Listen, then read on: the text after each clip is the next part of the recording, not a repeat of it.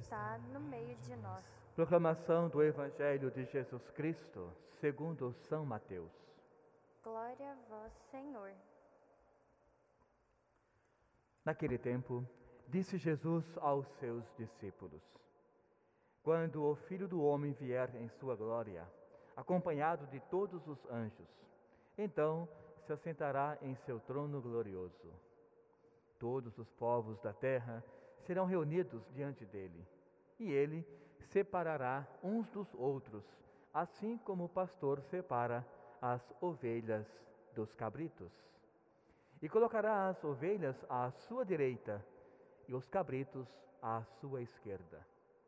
Então o rei dirá aos que estiverem à sua direita: Vinde benditos de meu Pai, recebei como herança o reino que meu Pai vos preparou desde a criação do mundo.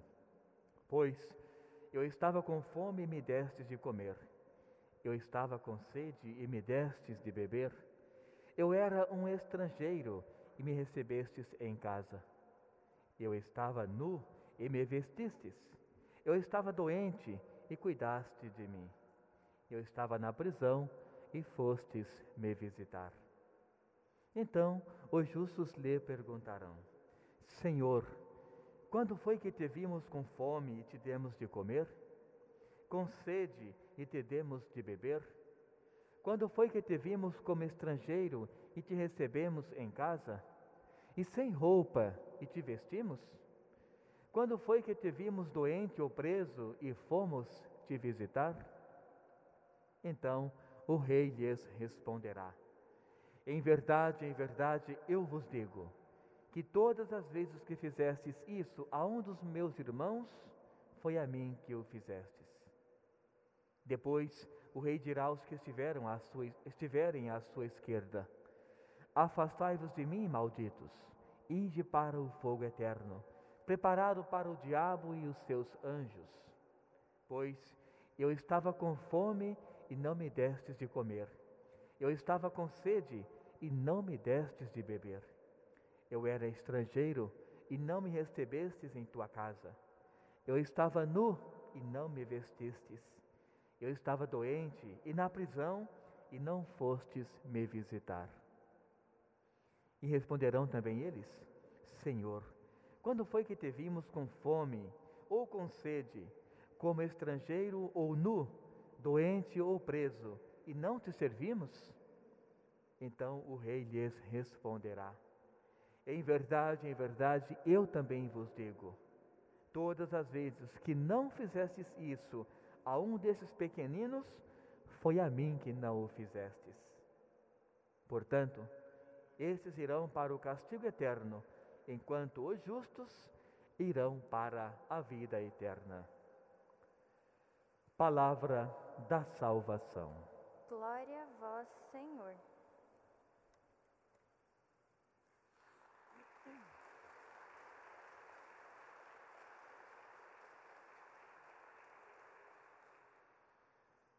Vós sois meu pastor, ó Senhor,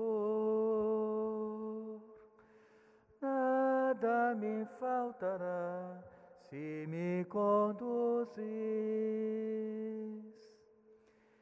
Irmãos e irmãs, como disse no início da Santa Missa, estamos encerrando mais um ano litúrgico, ou seja, mais um ciclo na qual a liturgia nos propõe essa reflexão, esse conhecimento de Jesus o nosso bom pastor.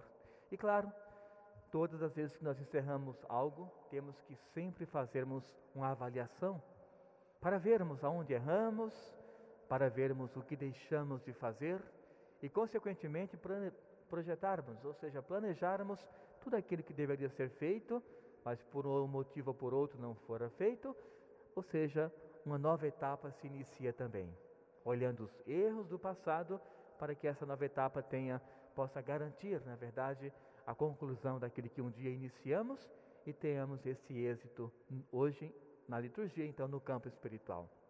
Portanto, vejamos o que Jesus propõe para nós hoje, para refletirmos um pouco sobre a nossa conduta de cristãos, de católicos, enquanto Jesus, ele é o nosso guia, o nosso bom pastor, e nós temos, claro, a consciência que ele é isso tudo para nós, mas como disse, nem sempre avaliamos e nem sempre percebemos isto em nossa caminhada. Portanto, a liturgia vai nos recolocar novamente no caminho daqueles valores que a igreja ensina para nós. Hoje, o profeta Ezequiel nos mostra Jesus enquanto bom pastor. Nós temos vários momentos nos evangelhos, não somente em Mateus, como ouvimos agora, mas em outros também, no qual Jesus ele é colocado como aquele bom pastor. Hoje, Ezequiel nos mostra também essa mesma dimensão. E, irmãos e irmãs, é de suma importância nós conhecermos os adjetivos que foram dados para Jesus durante toda a sua caminhada. Ou seja, por que ele é chamado hoje no profeta Ezequiel, ou seja, antes mesmo de aparecer, enquanto pessoa física em nosso meio, porque ele é considerado um bom pastor. Então vejamos qual é o papel de um bom pastor segundo o conceito da comunidade daquele tempo, ou seja, segundo Ezequiel, o profeta. O bom pastor, aliás, dizendo, o pastor em si é aquele homem que, primeiro, sabendo que pode ter uma vida pessoal, ou seja, sua família, os seus filhos, a sua terra, ele abre mão de tudo isto para dizer: Eu vou cuidar de ovelhas. O meu ofício será dar conforto, alento, comida às ovelhas. Esta era uma profissão muito querida naquele tempo. Árdua, sem dúvida alguma. Mas as pessoas, quando tinham essa vocação, eles, elas, aliás, colocavam isso em prática de maneira muito prazerosa. Então ele deixava a esposa, os filhos e a sua terra, pegava um rebanho de ovelhas, por exemplo, 20, 30, 40, 50, e ia deserto afora ganhar o seu salário. No entanto, era algo muito perigoso, muito arriscado o papel do, do, do pastor. Primeiro porque naquele tempo existiam muitos e muitos ladrões no deserto. Qualquer pessoa ou comunidade que ia se mudar de um vilarejo para outro, sempre tinha que ter muitos homens à frente para que garantisse a chegada daquele povo do ponto A até o ponto B. Portanto, não era diferente também com os pastores. Quando eles olhavam o rebanho, sabendo que tinham que caminhar dias e dias para dar comida àquele rebanho, eles sabiam que no caminho poderiam ter essa surpresa. Alguém poderia atacar o rebanho e levar então as suas ovelhas. Então, este era um grande risco que todos corriam. Mas a missão do pastor como disse, enquanto vocação, enquanto aquele que ganhava o pão com isto, estava também em seu sangue. E esse mal eles não temiam. Olhava o rebanho e dava o alento para aquelas ovelhas que foram confiadas a esse pastor. Não obstante essa dificuldade, tinha uma outra grande dificuldade que eles enfrentavam, esta sim era diária, aonde as ovelhas iam dormir. Em um deserto, um lugar aberto para que os animais selvagens pudessem atacar à noite, não era um lugar mais seguro, é claro. Então eles pagavam as diárias, ou melhor dizendo, as noites, para que as ovelhas dormissem em um lugar tranquilo. E no deserto, quem já teve a alegria de ir na Terra Santa, pôde perceber que nos desertos sempre aparece uma montanha de pedras formando uma espécie de casa ou um grande quarto com uma certa altura e com uma porta única para servir de entrada e também de saída.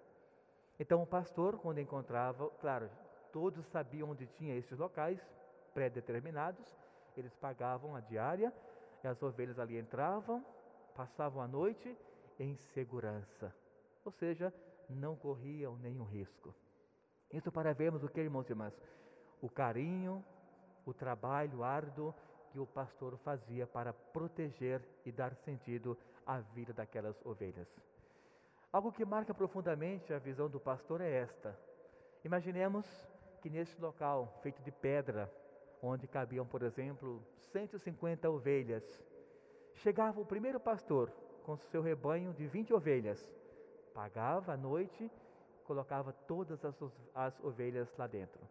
Chegava o segundo pastor de ovelhas, com 30 ovelhas, pagavam e colocavam todas lá dentro. E assim, sucessivamente, até encher todo o local. Alguém poderia se perguntar, mas padre, e essas ovelhas lá dentro? Como depois o pastor reconheceria cada uma delas das suas? E aqui está, então, irmãos e irmãs, o segredo do adjetivo que fora dado para Jesus enquanto bom pastor. Por quê? Cada pastor, quando amanhecia, ele simplesmente ia na porta daquele redil, daquele local de pedras, e fazia o sinal que as suas ovelhas reconheciam. Por exemplo, um assovio ou qualquer um outro sinal, e as ovelhas que eram daquele pastor elas reconheciam a sua voz e só saíam estas ovelhas. Ou seja, o pastor deixou lá dentro 20 ovelhas, ao dar o sinal, aquelas 20 ovelhas vinham para fora. E ele então poderia seguir durante o dia procurando comida para dar o sustento para as suas ovelhas. Então vejam que na profissão do pastor, por isso que o profeta depois ele atribui essa, essa qualidade, esse adjetivo, para o próprio Jesus. Por causa do quê? Do cuidado. E a este cuidado, irmãos e irmãs, que Jesus ele tem para com todos nós. E nós somos, sem dúvida alguma, as suas ovelhas. Pessoas que conhecendo Jesus, nos confiamos à sua misericórdia. E podemos ter a plena certeza de que nunca seremos abandonados por esse grande pastor, por esse bom pastor. Imaginemos se um homem, com toda a sua fraqueza e suas limitações, ele é capaz de deixar uma vida pessoal, um projeto pessoal para levar avante um rebanho, imaginemos o próprio Jesus para conosco. Uma vez que ele tem pleno conhecimento que nós somos as ovelhas do Pai, e o Pai confiou essas ovelhas para ele, para o filho cuidar. E assim ele vai levando a vida, cuidando de cada um de nós para que nós não nos desgarremos da caminhada e possamos ter a plena confiança nele.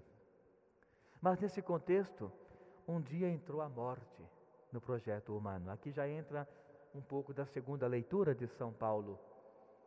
Um dia entrou a morte quando o homem desobedeceu o projeto de Deus.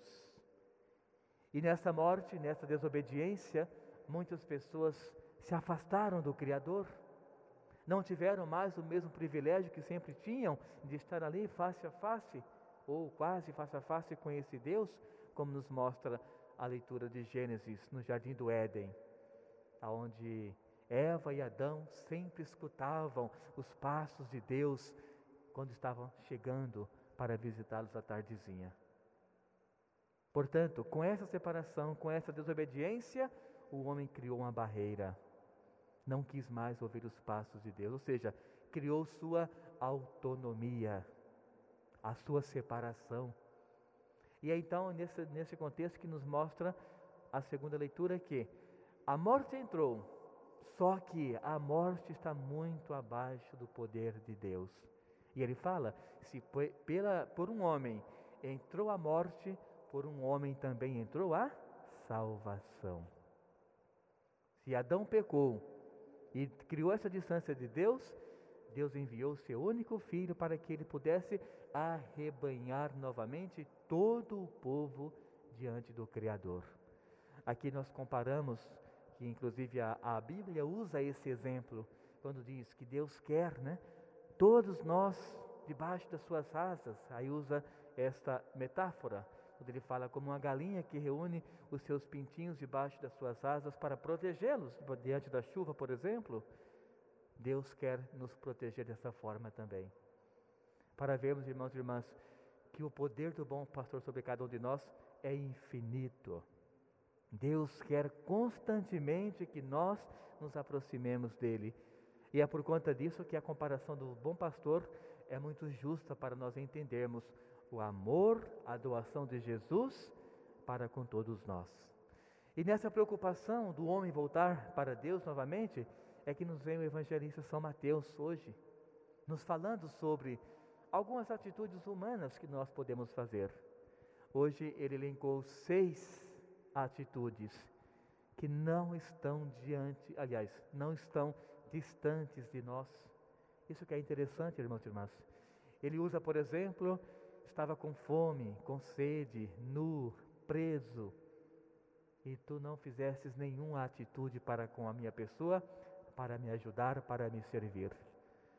Ou seja, atitudes que não estão longe da nossa dimensão humana, do cuidar do próximo.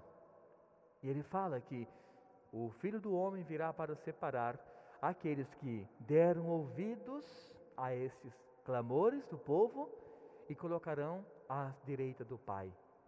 E também ele fala que aqueles mesmos que não deram ouvidos a esse clamor, ele colocará à esquerda do Pai. Claro que é uma linguagem figurada, porque para Deus não existe esquerda nem direita. Não existe essa questão temporal para o nosso Deus. Aqui é uma linguagem para compreendermos que alguns escolhem a vida, outros escolhem a morte. Alguns escolhem a morte, como por exemplo Adão, quando quis separar-se de Deus. Outros a vida. Jesus, diante da cruz do sofrimento, fala: Não, Pai, o sofrimento é muito grande, é árduo, mas eu quero entregar a minha vida por todos aqueles que me confiastes. Essa é a questão da direita ou da esquerda diante de Deus.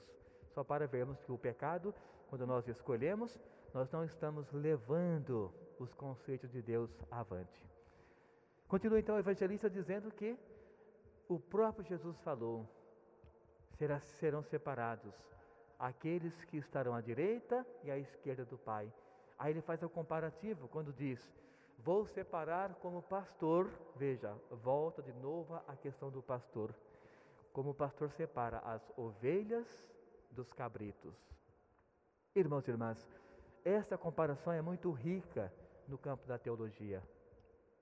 Quando nós observamos o comportamento dos animais, nós vemos que, por exemplo, as ovelhas, quem teve já a alegria e o privilégio de estar ali próximo ou convivendo né, em um sítio com as ovelhas, sabem muito bem, aliás, sabe muito bem do carinho que elas têm para com as pessoas.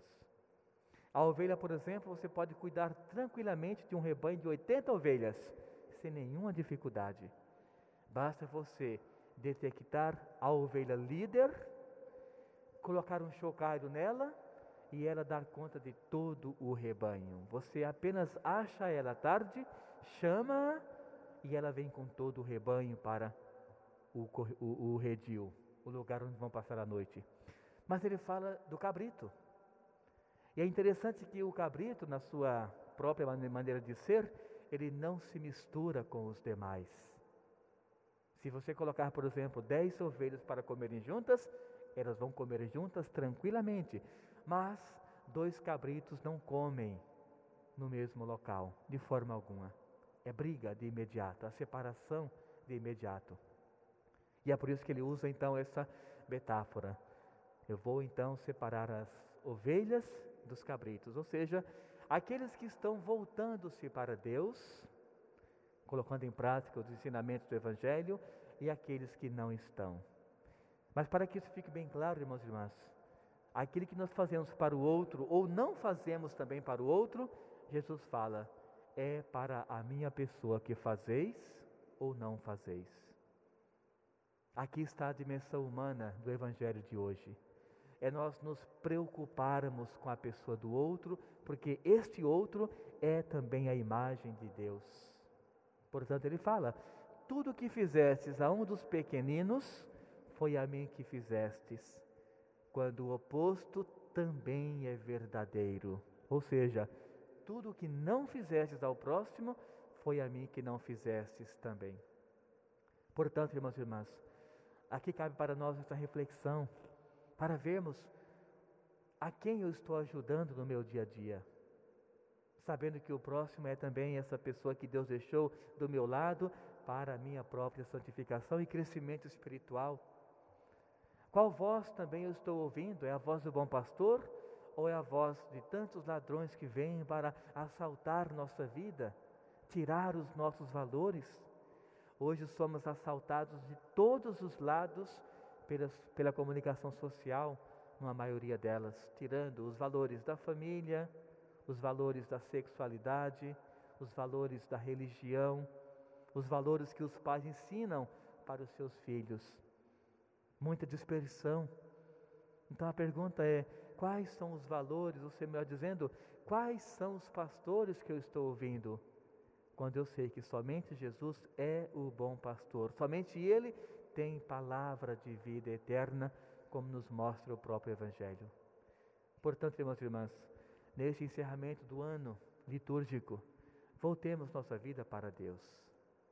Possamos refletir em tudo que já ouvimos esse ano inteiro nas liturgias, nas missas, para avaliarmos o que foi voz do próprio Jesus, ou seja, do bom pastor, e o que não foi voz do meu pastor.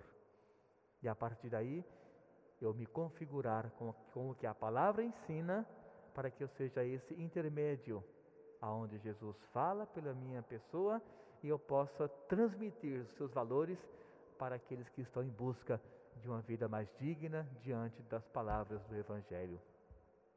Que Deus nos abençoe, que Nossa Senhora nos cubra com o manto sagrado e que a ação do Espírito Santo nos mostre e faça-nos faça compreender qual é a voz verdadeira do pastor que devemos seguir. Quando sabemos que o único pastor é Jesus, aquele enviado pelo Pai para nos salvar. Louvado seja o nosso Senhor Jesus Cristo.